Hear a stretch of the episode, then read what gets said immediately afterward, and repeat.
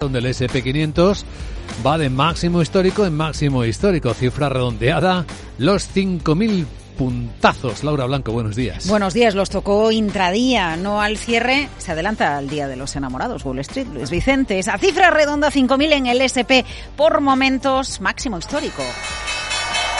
La verdad es que nadie se cree que la bolsa pueda seguir subiendo y como uno de los primeros mandamientos en la bolsa es si nadie cree que va a pasar, pasa, pues ahí tenemos el mercado.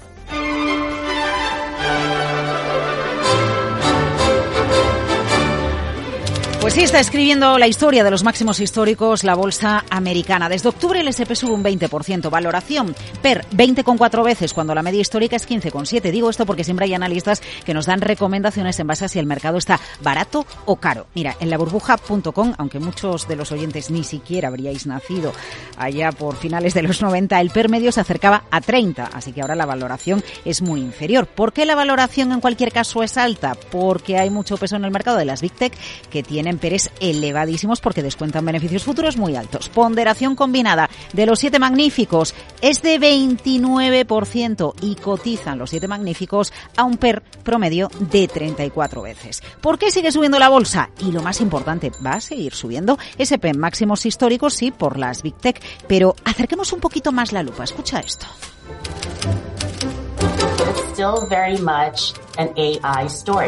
Sigue siendo en gran medida una historia de inteligencia artificial. Es la clave, lo dice Euroland desde Market Vector Index. La expectativa, como la inteligencia artificial generativa va a cambiar el mundo, pues hay gasolina para la bolsa. Interesante porque la bolsa sigue teniendo eh, adeptos, a pesar de que en la renta fija también hay interés, sobre todo por cupones atractivos. Pero hay más, Luis Vicente, más motivos para apoyar la subida de la bolsa. Los resultados apoyan. Escucha a Brian Mulberry de Zack Investment.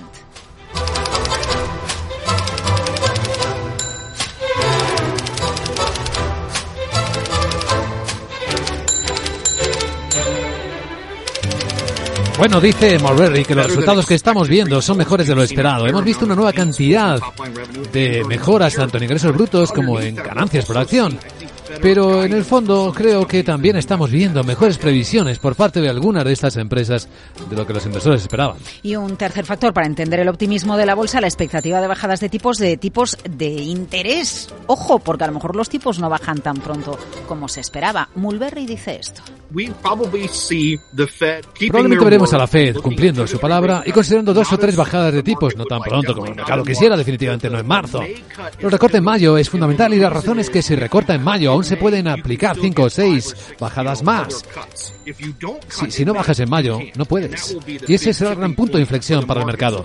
Así que podría haber mucha presión a la baja sobre los precios de las acciones porque eso significa que no vas a conseguir tus dulces.